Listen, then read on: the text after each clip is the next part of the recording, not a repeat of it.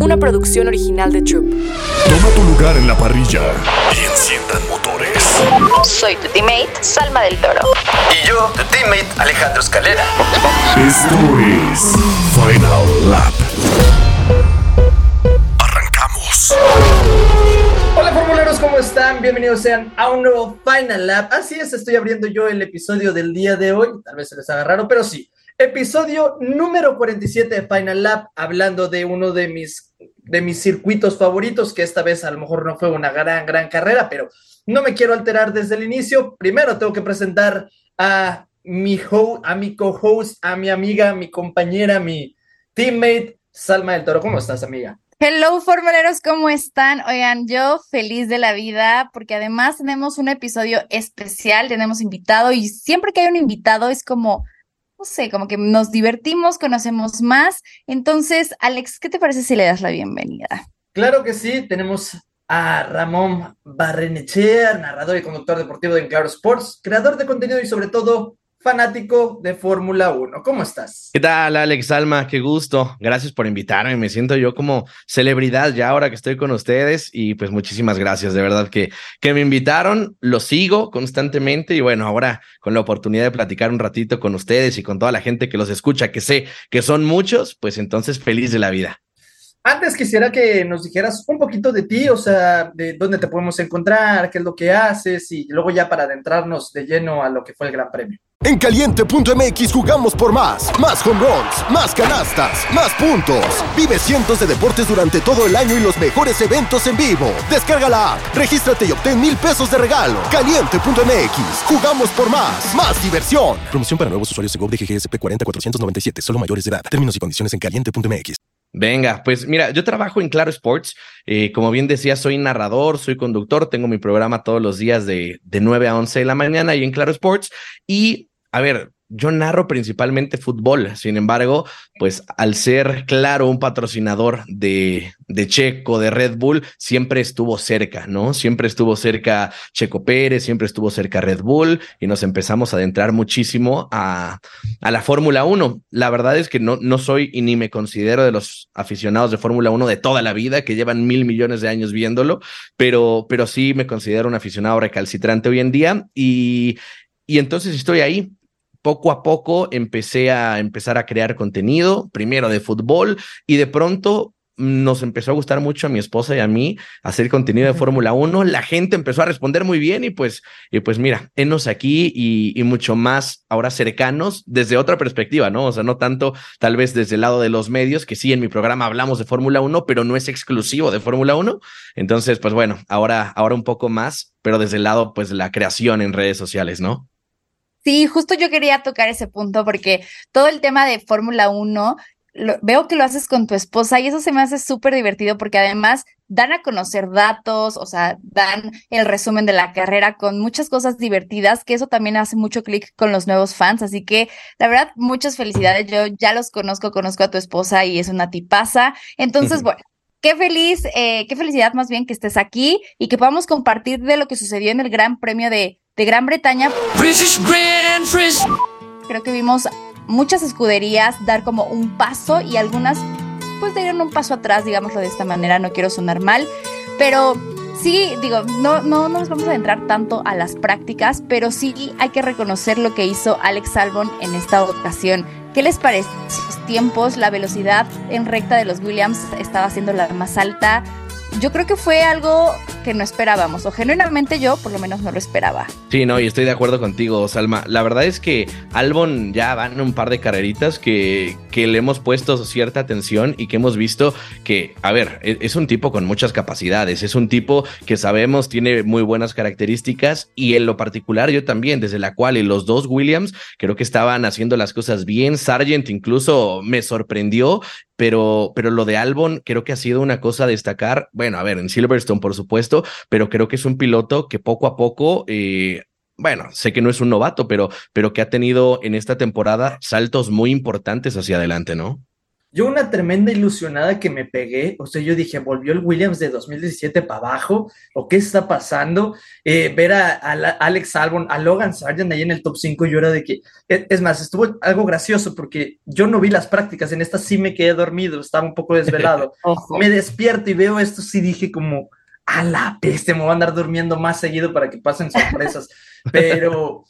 Eh, vaya ilusionada, o sea, lo que tenemos que decir es, vaya ilusionada nos dieron, porque ya en el momento que en realidad cuenta lo que es clasificación y o carrera, eh, no se vio esa impresión, no se vio que fueran de, a lo mejor el tercer, cuarto carro, el que se vio mejor fue McLaren, y ese sí es wow, vaya sorpresa, habíamos visto a las mejoras, un parte, parte de las mejoras con Lando Norris en Austria, y se veía muy bien. Ahora yo había dicho, bueno, es que también Lando Norris, ok, las mejoras, pero a Lando se le da muy bien a Austria, es donde consiguió su primer podio y lo ha hecho constantemente. Y dije, pues a ver cómo le va en Silverstone. Y vaya sorpresa. ¿Qué opinan ustedes? Bueno, la verdad es que me pareció lo de McLaren fantástico. E incluso también otra ilusionada que nos metimos, ¿no? Ojalá y esta pueda ser una o la ocasión que digamos, ya por fin McLaren está de regreso. Bueno, sería fantástico porque porque no es, no es solo bueno para McLaren el saber que ya no, ya no es, solo estamos hablando que bueno, está persiguiendo a Red Bull, Mercedes, Ferrari, Aston Martin y que pudiera entrar un cuarto competidor a, pues digamos, a pelearle, sabemos, no a Red Bull, pero que puedan estar dándose un quien vive y que pueda entrar eh, McLaren me parece que, que es impresionante. Lo que vimos de, de Lando Norris Hombre, es que es, un loco, es, es, un tipo fantástico y que seguramente eh, con otras características en el auto, tal vez con otro auto estaríamos hablando que podría ser uno de los grandes protagonistas de la Fórmula 1. Y menciona aparte lo de Piastri, qué, qué barbaridad, ¿eh? Sabemos, estamos hablando que Norris puede ser el piloto del día, pero lo de Piastri no se quedó atrás, fue fantástico y no sé ustedes, pero a mí me daba la sensación que si de pronto McLaren no les eh, o más bien, no los detiene a que no peleen. Eh, no, en esas Piastri, sí, se comía a Norris. Eh, le mantuvo el ritmo todas las, o sea, todas las vueltas antes de la, de la orden de equipo, le mantuvo el ritmo, o sea, estaba en zona de DRS.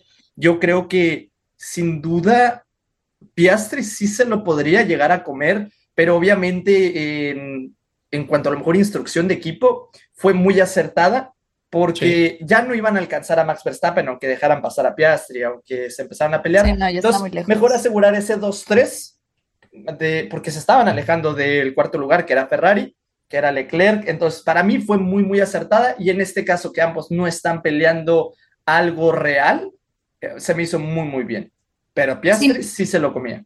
Definitivamente, yo por eso hoy traigo mi gorra de McLaren, porque de verdad el paso que dieron este fin de semana fue sumamente de reconocérseles. Además, creo que justo lo que decías ahorita, Ramón, lo de Piastri para mí me causa mucha alegría y mucha ilusión porque, claro, Lando ya lleva más tiempo dentro de Fórmula 1, pero Piastri siendo un rookie, que es su décima carrera en la temporada, logrando esto, ni Sou el año pasado lo había hecho. Entonces, creo que eso habla muy bien de Piastri, habla que puede ser un campeón del mundo en algún momento, que ojalá sí sea. Creo que aquí nuestro queridísimo Alex Escalera nos lo decía hace un año cuando supimos que Piastri iba a entrar a la categoría, nos dijo de que este compa es donde llega, es campeón. Llega, Fórmula Renault, Fórmula 3, Fórmula 2, eh, un año sabático y todavía llega con mitad de mejoras y te planta cara así, porque eso es algo que también yo, yo hasta lo puse en Twitter. ¿Cómo fueron a morder los dos a Verstappen? Ninguno fue como.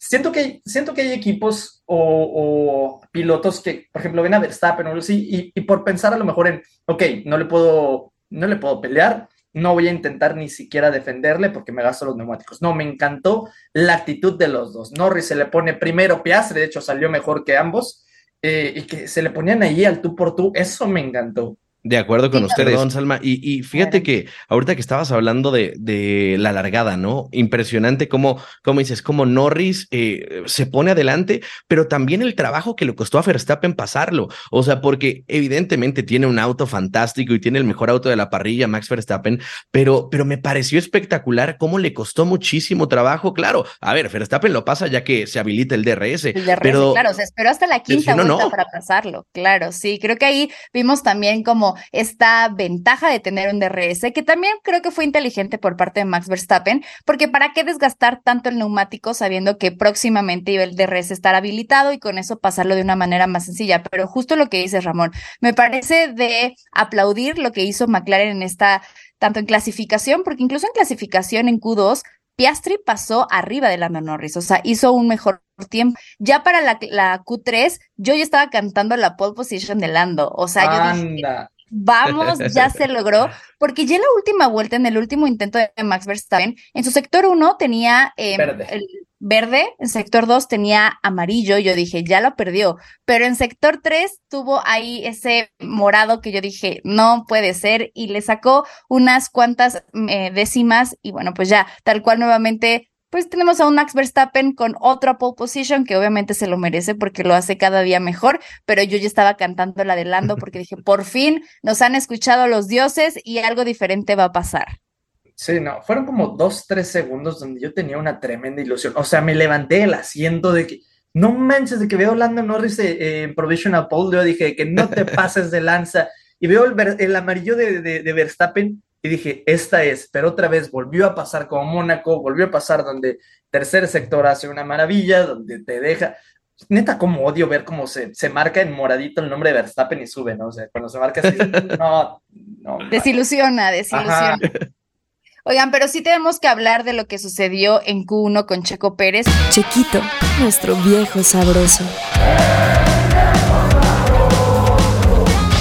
Porque creo que con esta racha de malas eh, clasificaciones hace que, no sé, se sienta un poco diferente, no, a menos a mí me pasa los grandes premios cuando sabemos que Checo no puede pelear por una victoria o por podio por estar tan, tan atrás. Y hay muchísimas cosas que se dijeron directamente. Uno que fue que no ha tenido una buena comunicación con Bird, lo cual hace que pues no conozca, ¿no? De, de qué es lo que va con los otros pilotos de las condiciones de pista. Y también que cuando entra al pit lane, tal cual iba a entrar al garage y le dice, no, vete a estacionar al inicio del pit lane para que cuando realmente se reanude la clasificación seas el primero y con esto poder avanzar. Pero bueno, mucha gente no, es que los neumáticos se le enfriaron mucho, con esto no pudo tal cual pues adecuarse a las condiciones de pista. ¿Ustedes cómo vieron? ¿Es una decisión acertada, no tan acertada? ¿Ustedes qué hubieran hecho?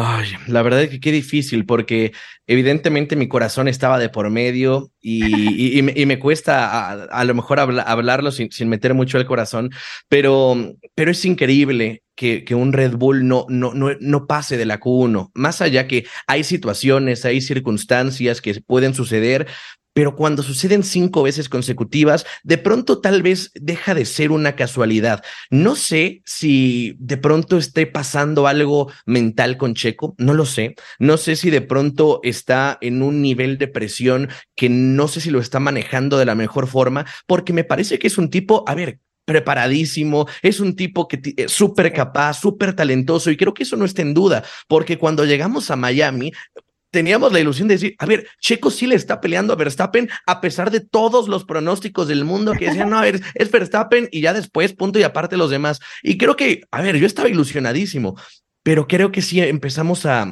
a, darnos cuenta, no sé si Checo se centró tanto en buscar el campeonato de pilotos y de pronto no sé si olvidó que tal vez la primera competencia tenía que ser con él mismo, con empezar a mejorar y le ha estado, le, ha estado pegando mucho en muchos eh, factores, las críticas que existen, las palabras de Helmut Marco, las palabras que de pronto tiene su mismo coequipero, o sea, lo que dice Verstappen en conferencias de prensa, no, no aporta eh, en el sentido a Checo Pérez.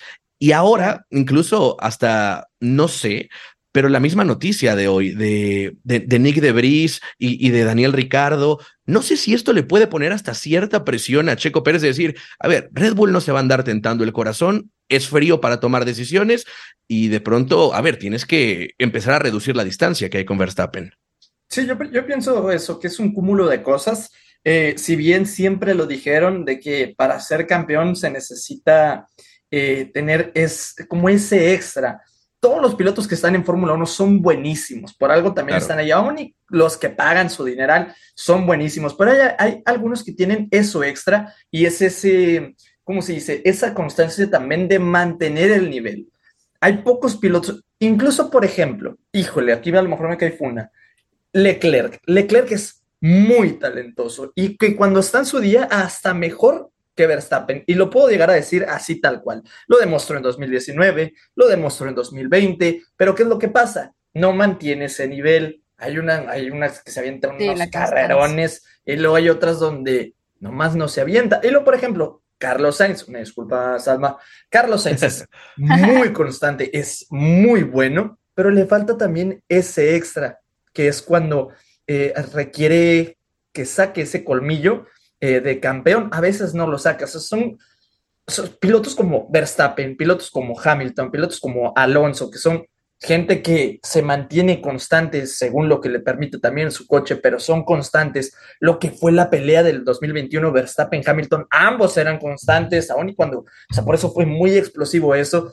Es ahí a lo que voy. Yo creo que eso es la partecita que le falta a Checo. Incluso, por ejemplo, eh, yo pienso que en cuanto a la clasificación, fue acertado el, ponerlo primero.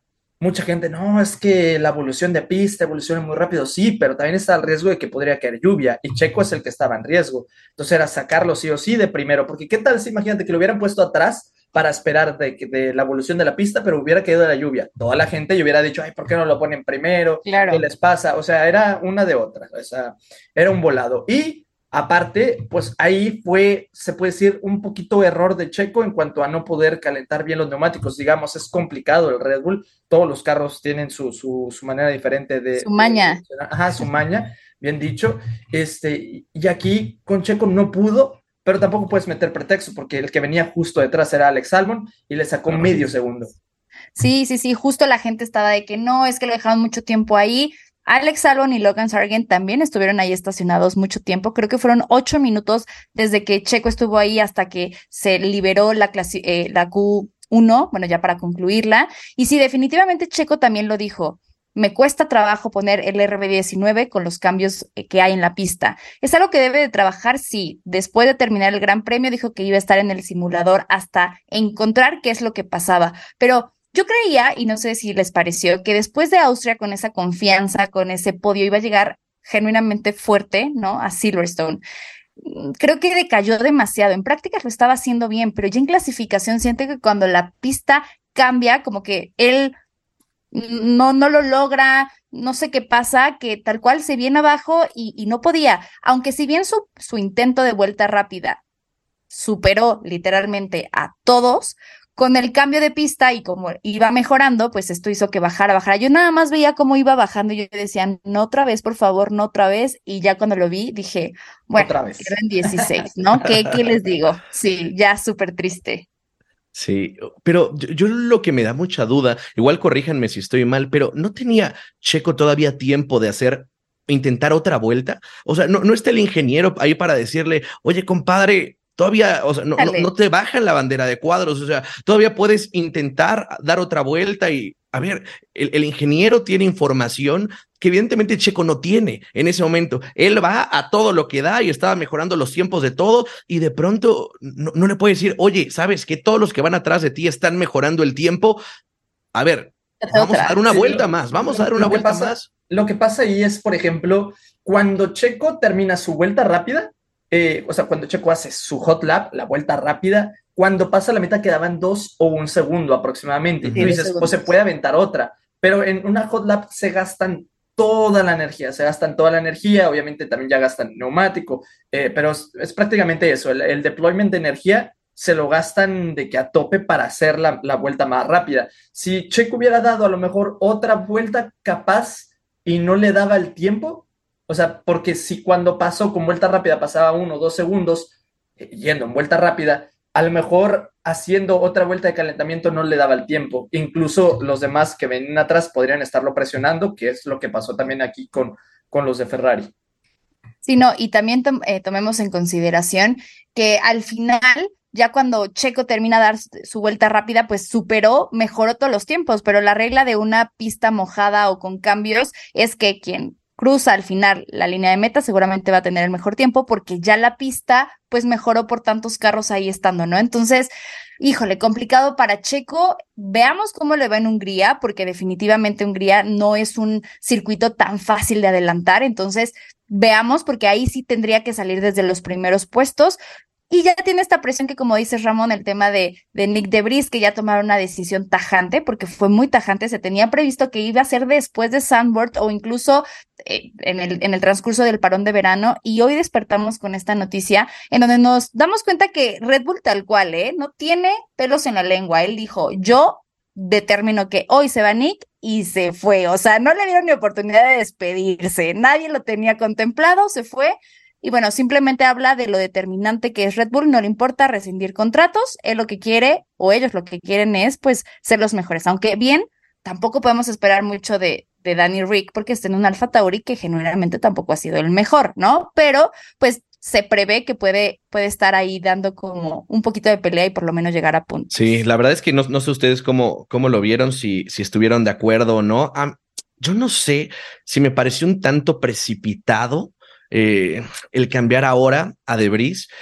A ver, es un, es un chavo que estaba teniendo su primera temporada en, en Fórmula 1.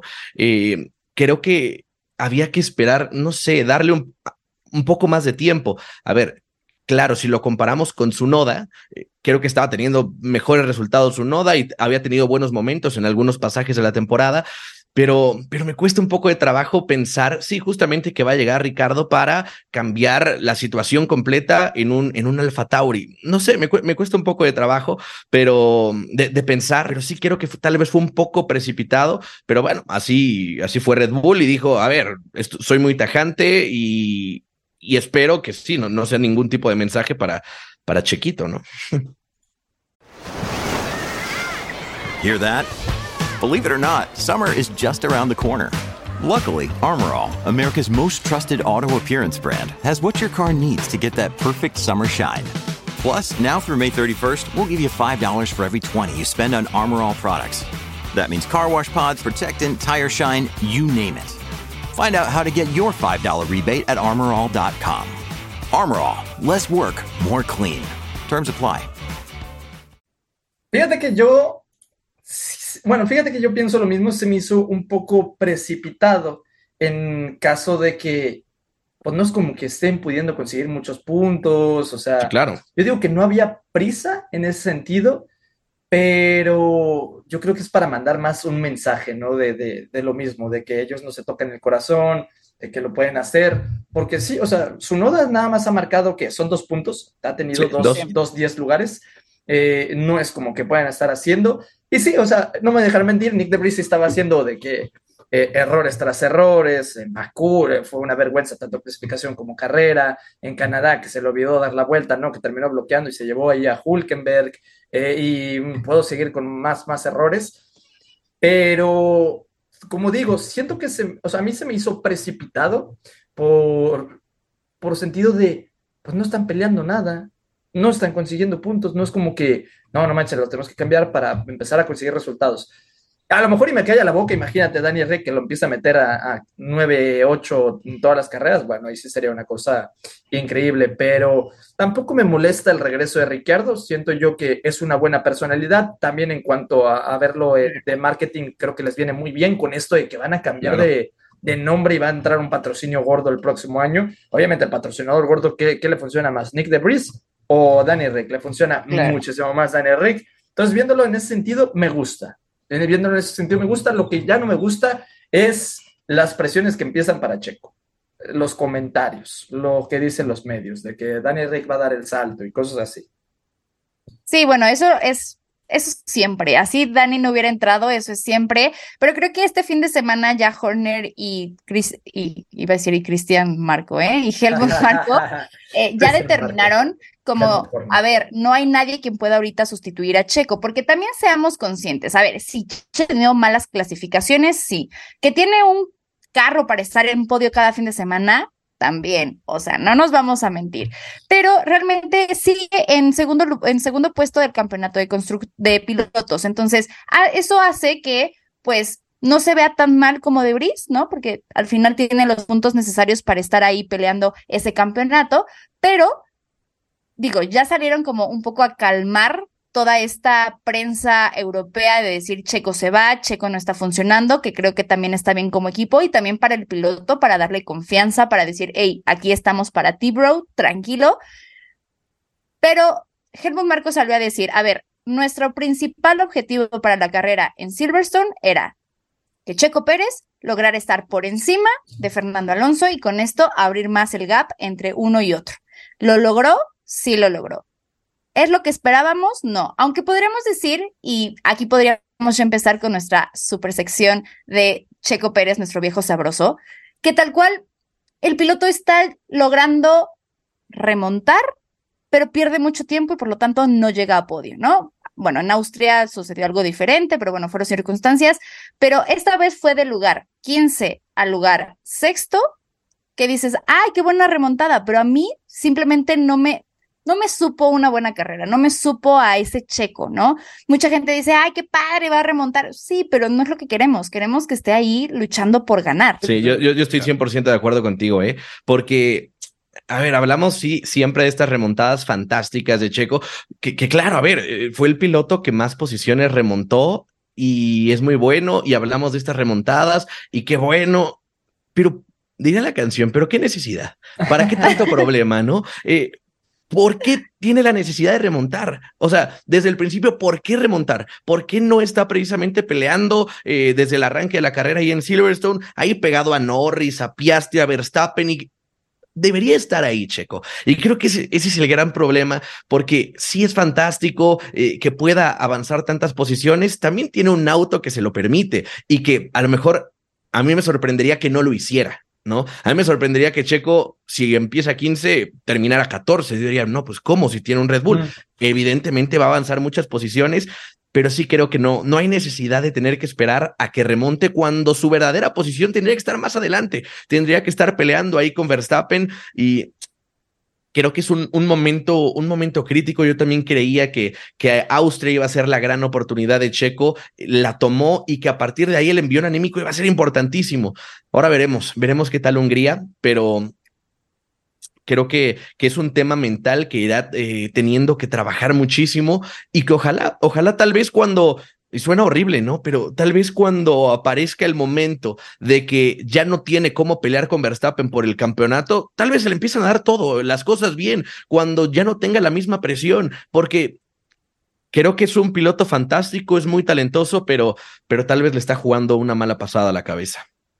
Algo así pasó el año pasado también. Eh, tuvo su momento de, de, de, bajón y creo que ya fue cuando ya era evidente que ya no había lucha por el título, que ya era más Leclerc contra él, que fue cuando otra vez volvió a estar de que en los primeros lugares, peleando ahí el segundo y el tercero. Eh, entonces sí, también concuerdo, espero que, que, que sí suena feo, ¿verdad? Pero ojalá pueda hasta arreglarse antes de, o sea, antes de que Verstappen ya tenga el título, ojalá pueda ya tener otra vez ese ritmo con el que empezó en el año. Y hablando también de pésimo ritmo, me gustaría hablar de Ferrari, porque en serio Uy. yo hasta ya me comentaron en TikTok, oye, lo tuyo con Ferrari es personal, y yo, es que no es personal, yo amo Ferrari, pero es que cómo quieren que hable maravillas de ellos, si desde clasificación Sainz y Leclerc se están agarrando de los pelos, a, a, o sea, Carlos Sainz estando en cuarto, Leclerc tercero, a Carlos Sainz en la radio, antes de salir le dicen como, eh, va a ir primero Leclerc y luego tú. Y él como, eh, yo soy el que está en riesgo, yo soy el que necesito salir primero. Y luego ya queda poquito tiempo, Leclerc iba lento, un poco más confiado. Sainz presionado por el tiempo, lo empieza a rebasar, Leclerc no se le hace mal, ahí avienta el comentario sarcástico de que qué buen rebase de Carlos en esa curva. Y luego en la carrera, eh, empezando es que no entiendo cómo lo hace Ferrari. Empezando cuarto y quinto, terminan nueve y diez.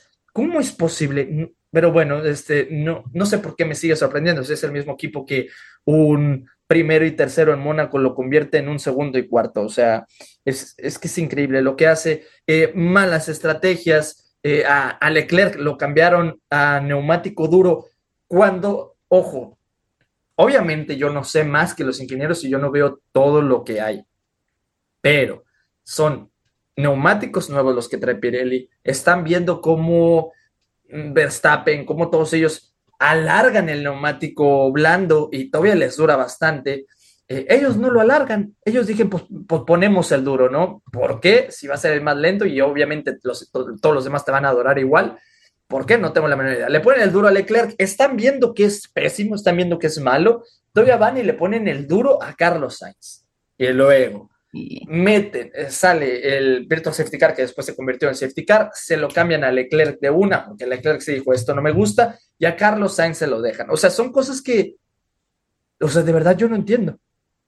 Sí, no, estamos igual. Yo creo que, siento que sí, más allá del, del, tema de los, de los neumáticos, creo que también fue muy mala suerte por parte de Ferrari haber metido a sus dos pilotos previo al safety car, que ahora el safety car es algo impredecible, no sabíamos que iba a llegar en esa vuelta. Si hubiera sido predecible, si los estuviéramos matando de que, hey, bro, pero como no lo es, entonces creo que también es un tema de mala suerte. Claro está que si a Leclerc no le estaban funcionando, no tenían el ritmo con esas llantas duras, pues evidentemente pues al, al, al carro de Carlos no les iba a funcionar de la misma manera. Entonces, sí, raro, eh, Fred dijo que sí, se notaron muy conservadores respecto a la estrategia que tomaron. También hay que tomar en consideración que yo creo que Ferrari tal cual no quiso poner esas llantas blandas porque ya estaban usadas y viendo cómo se estaban desarrollando durante todo el fin de semana, pues ellos creían que tal cual no iban a estar durando y no iban a tener la misma, eh, pues sí, el mismo ritmo que tener unas llantas duras totalmente nuevas, ¿no? Entonces, yo creo que se fueron por ahí, dicen que ya en próximas carreras van a ser un poco, pues, no tan conservadores, que creo que es algo que les puede venir muy bien, porque también no me causa mucho sentido el hecho de que estén viendo cómo a Russell estaban funcionando, que incluso con llantas usadas que inició Russell, estaba teniendo unos muy buenos tiempos, el tal cual, la, la había establecido Pirelli que para cambiar las llantas rojas iba a ser por la vuelta ahí de la 15, 16 y lo hizo muchísimo después, o sea, eso que nos habla, que, que fue Russell la, la, cambió en la, en la vuelta 28, o sea, la hizo durar más de 10 vueltas y con esos datos Ferrari dijo, no, yo lo voy a poner los duros. Entonces, como muy raro, esperemos que dejemos de ocupar esta famosísima frase de Ferrari siendo Ferrari, pero por el momento, mira, lo tienen muy bien y ya Carlos Sainz está siendo muy famoso por sus icónicos radios de Stop Inventing, de Me está intimidando y que no se acordaba del plan, ¿no? Entonces, veamos qué pasa en las siguientes, en las siguientes carreras, esperemos que genuinamente puedan avanzar. Sí, yo, fíjense que yo no sé en qué momento eh, se le empezó a perder un poco el respeto a Ferrari, ya saben, eh, eh, pero en, en, todos los sentidos, Salma, Alex, y ahorita, por ejemplo, repasaba en mi cabeza, ¿no? Los audios, es, las radios, y decía en la torre, ¿en qué momento un piloto de Ferrari le iba a decir a, su ingeniero, es que no me acuerdo cuál era el plan? ¿no? No, no sé en qué momento sucedió eso y, y, que seguramente tal vez en otra época hubiera caído un problema importante y que de pronto, no lo sé, y digo, desafortunadamente, igual, perdóname, Salma, quiero, quiero que me sigas hablando después de esto, pero, pero no, no, no, no, pero igual e, esta, esta situación que, no sé, le piden ir, a boxes a Sainz y, y de y todo el tiempo está como debatiendo y rebatiendo las decisiones. No, no sé si hay un, una gran armonía en este momento. Es la impresión que me da. Obviamente no, no, tengo la información, es únicamente una opinión, pero sí creo que, que Ferrari, a ver, Ferrari es Ferrari, es, es una escudería histórica, legendaria, y que de pronto sí se han convertido en muchos pasajes de la temporada en hazme reír de los demás eh, pilotos, de las demás escuderías, de la gente. Lo que decías ahorita, Salma, es que es impresionante como Ferrari siendo Ferrari. ¿En qué momento, o sea, hace muchos años, hubiéramos, eso no hay manera que suceda. Y Ahora vemos que sí, o sea, están llenos de memes todo el tiempo ah, y estamos hablando de, de Ferrari, ay, si otra vez la regaron con la estrategia y nos podemos eh, poner a recordar cómo se ponen a inventar esto es lo que decían, oye, a ver, no está funcionando gomas duras, oh, vámonos, duras entonces. Oye, y eh, no sé la necesidad que, que, hay, por ejemplo, de inventarse cosas, de querer encontrar el hilo negro cuando tienen toda la información en ese momento en la carrera, pero, pero sí es triste, es triste porque eh, la escudería Ferrari es, es, es, legendaria, es mítica y creo que sí, se le ha ido perdiendo un poco el respeto, cosas que no deberían pasar y, digo lástima, porque también creo que no va eh, de la mano de los pilotos, porque tanto Leclerc como Sainz se me hacen fantásticos también. No, nunca he ido de la mano de los pilotos. Por ejemplo, eh, esto de o sea, si tú fueras, viajaras al pasado y fueras con alguien de, de los 2000 y algo y le dijeras, ah, Ferrari siendo Ferrari, él pensaría, ah, no manches, Ferrari otra vez ganando por 30, Claro. 40 segundos. Todo Claro. esto comenzó aproximadamente, ejemplo, 2008, con todo esto de, de que la regaron en, el, en los pits con Felipe Massa, que es lo que anda reclamando, que por eso no fue campeón. Eh, pero sobre todo empezó a consolidarse esto de Ferrari siendo Ferrari también eh, en las épocas de Fernando Alonso, las estrategias que le, daban, eh, eh, los errores que cometían, es increíble. Yo creo que ahí empezó a consolidarse. Ya lo que fue después también con, con Vettel, porque perdieron muchísimas carreras por estrategia en los tiempos de 2017, 2018, y ya, pues, o sea, obviamente ya llevan que, pues ya son 2008, pues ya van son más de 10 años de Ferrari siendo Ferrari en manera mala.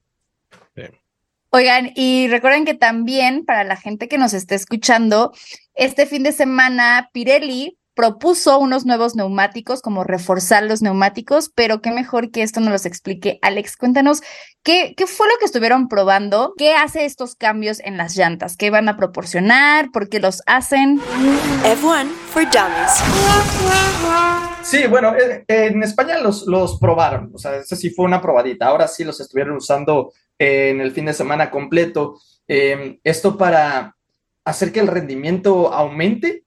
A muchos eso les afectó, cosa que, por ejemplo, a Red Bull se puede decir que le afectó. A Red Bull y Aston Martin, que eran los equipos que menos desgastaban neumáticos, eh, pues les han quitado esa ventajilla, por así decirlo. Eh, pero se van a usar porque hay mucha exigencia en velocidades altas, hay mucho estrés en, en los coches, eh, a comparación del año pasado. Es por eso que Mario Isola, jefe de Pirelli, y todos ellos comenzaron a diseñar este nuevo, este nuevo set de neumáticos donde tal cual van a ser duros. Es porque los equipos en simulaciones, en las prácticas, se estaban quejando de, pues de todo esto y cómo se desgastaba bastante el neumático. Ahora los han hecho mucho más duros, pero yo no estoy tan de acuerdo de eso. Si un neumático blando te puede durar más de 20, 25 vueltas, It's only a kick, a jump, a block. It's only a serve. It's only a tackle, a run. It's only for the fans. After all, it's only pressure. You got this. Adidas.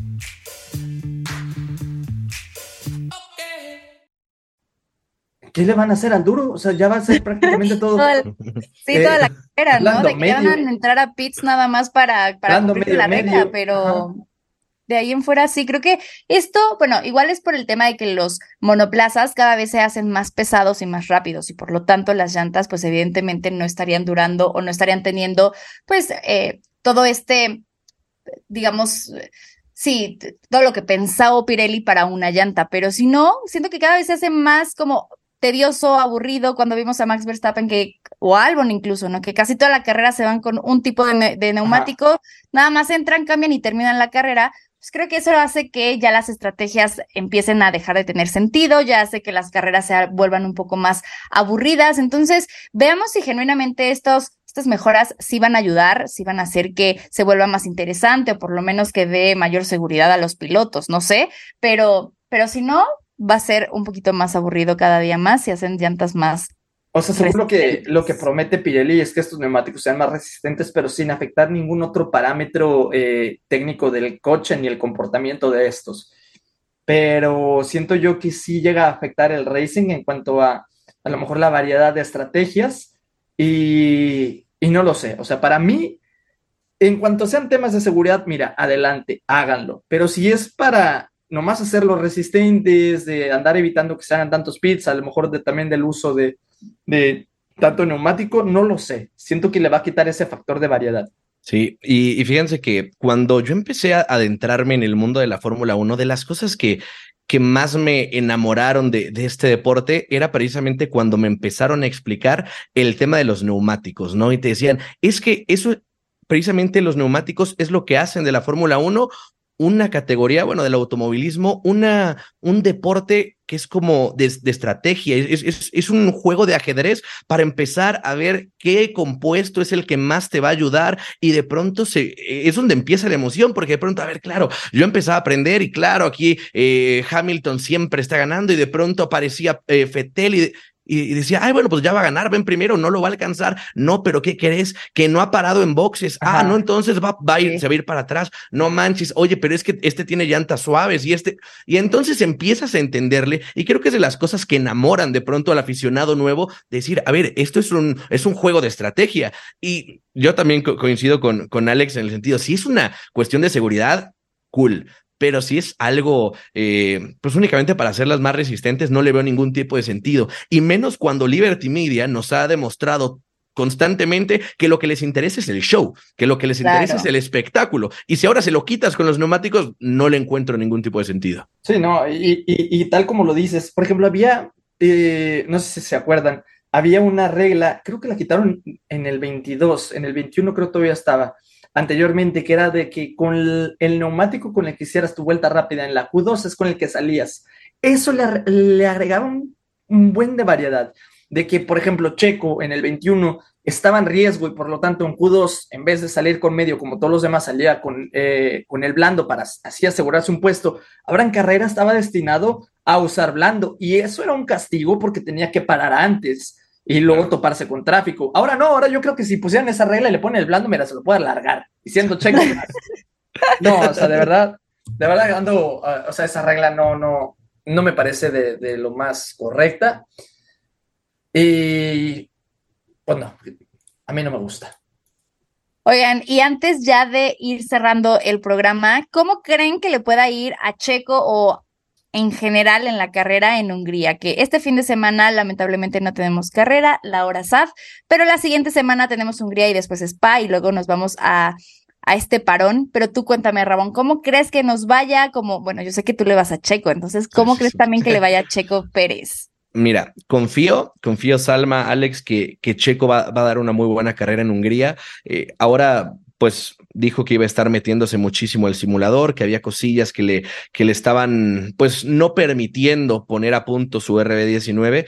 Creo que fue un golpe muy duro este que recibió. No creo que, que, Red Bull, no creo que Checo se puedan volver a permitir no estar en una Q3. Creo que va a regresar y que evidentemente Checo estando en los primeros puestos y en los primeros planos, creo que puede ser protagonista en Hungría, como también creo que en Hungría vamos a, a poner a prueba a McLaren. Vamos a ver qué, qué tanto podemos empezar a creer en él.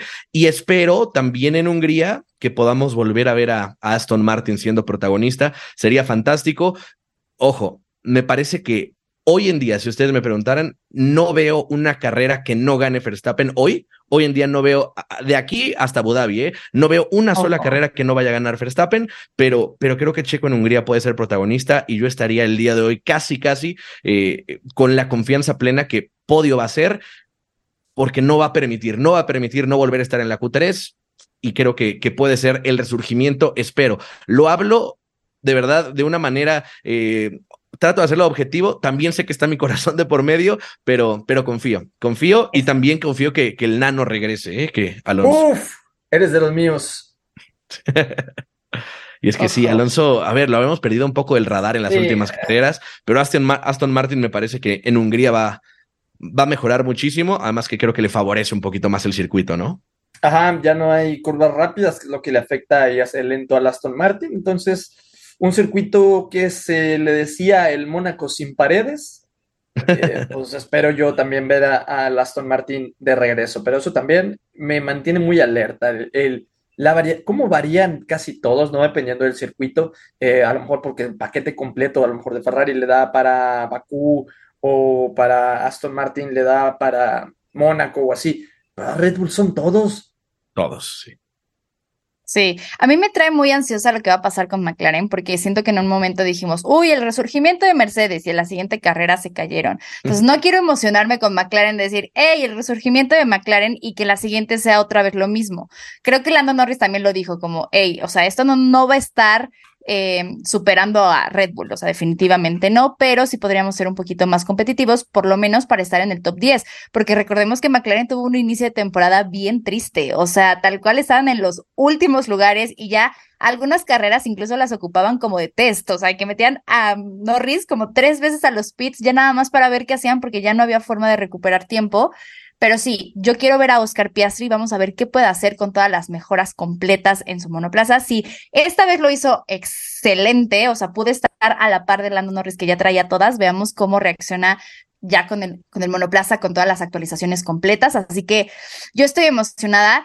Y ya para cerrar, ahora sí, Alex, cuéntanos porque les traemos a los formuleros una dinámica. Así que, Ramón, tú no puedes concursar, así que pon mucha atención. Ájale. Así es, eh, tenemos una muy buena dinámica. Estamos a días de festejar el primer aniversario de Final Lap y es por ello que tenemos una gran colaboración con Naja Shop. Les traemos un giveaway para ganar uno de los circuitos de la F1 en Neon Flex para que puedas decorar tu cuarto, estudio, sala, lo que quieras con el circuito de Monza, Silverstone o el hermano Rodríguez, el de México, el que más te guste. Para ser uno de los dos ganadores tienes que seguir los siguientes pasos, son súper sencillos. Primero debes ir a Instagram y darle like al post que va a estar ahí. Ya en este momento que tú estás escuchando, el post ya va a estar ahí. Tienes que seguir a Naja Shop MX, así lo dije para que ustedes, porque nos están escuchando, entonces para que así lo busques en Instagram, me tienes que seguir a mí, Salma-Bajo del Toro, y a nuestro queridísimo Alex Escalera, escalera. arroba escalera F1. Hey, it's Kaylee Cuoco for Priceline. Ready to go to your happy place for a happy price? Well, why didn't you say so? Just download the Priceline app right now and save up to 60% on hotels. So, whether it's Cousin Kevin's Kazoo concert in Kansas City, go Kevin, or Becky's Bachelorette Bash in Bermuda, you never have to miss a trip ever again. So, download the Priceline app today. Your savings are waiting. Go to your happy place for a happy price. Go to your happy price, Priceline. Ahí está. Tienes que etiquetar a un amigo en los comentarios. Obviamente, entre más personas etiquetáis, más posibilidades tienes que de ganar.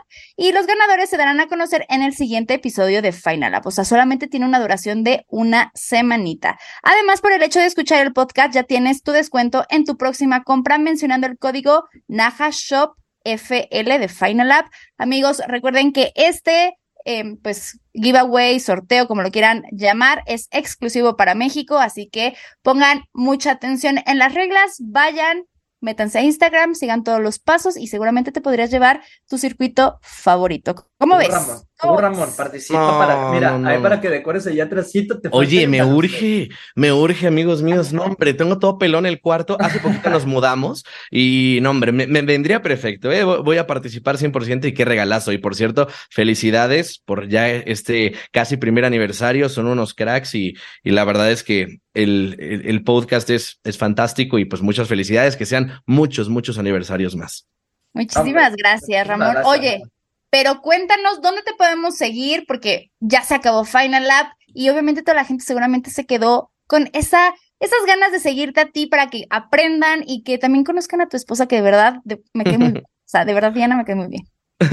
Muchas gracias, Alma. Pues sí, mira, me, me, encuentran en redes sociales como Ramón de la Gala es, eh, ese es mi nombre de usuario. A ver, yo soy Ramón Barrenechea, pero de la Gala es mi otro apellido y la verdad es que siempre era mucho más fácil poner arroba Ramón de la Gala, pero bueno, este, así me encuentran en redes sociales y por supuesto también en Claro Sports todos los días de 9 a 11 de la mañana y también en los partidos que se transmiten, pues ahí me pueden escuchar, ahí voy a andar. Ojo, muy famoso tú, ¿eh? Ojalá ustedes. Alex, ¿dónde te vamos a encontrar? Estoy como Escalera F1 en Instagram, en YouTube, en TikTok, en Twitter estoy como Alex Escalera 17. ¿Y tú, amiga? Amigos, a mí me pueden seguir en todas las redes sociales como Salma-Bajo del Toro, en todas las que tú quieras, ahí voy a estar así como Salma-Bajo del Toro, entonces síganme. Y bueno, pues nuevamente, Ramón, te agradecemos muchísimo el que estés aquí con nosotros en Final Lab en estos tal cual episodios que son muy especiales para nosotros porque vamos encaminándonos a este primer aniversario, entonces un lujo tenerte con nosotros y bueno, pues mil, mil gracias por estar y Alex, volveremos, más fuertes. Bandera Cuadros. Esto fue Final Lap. Una producción original de Troop.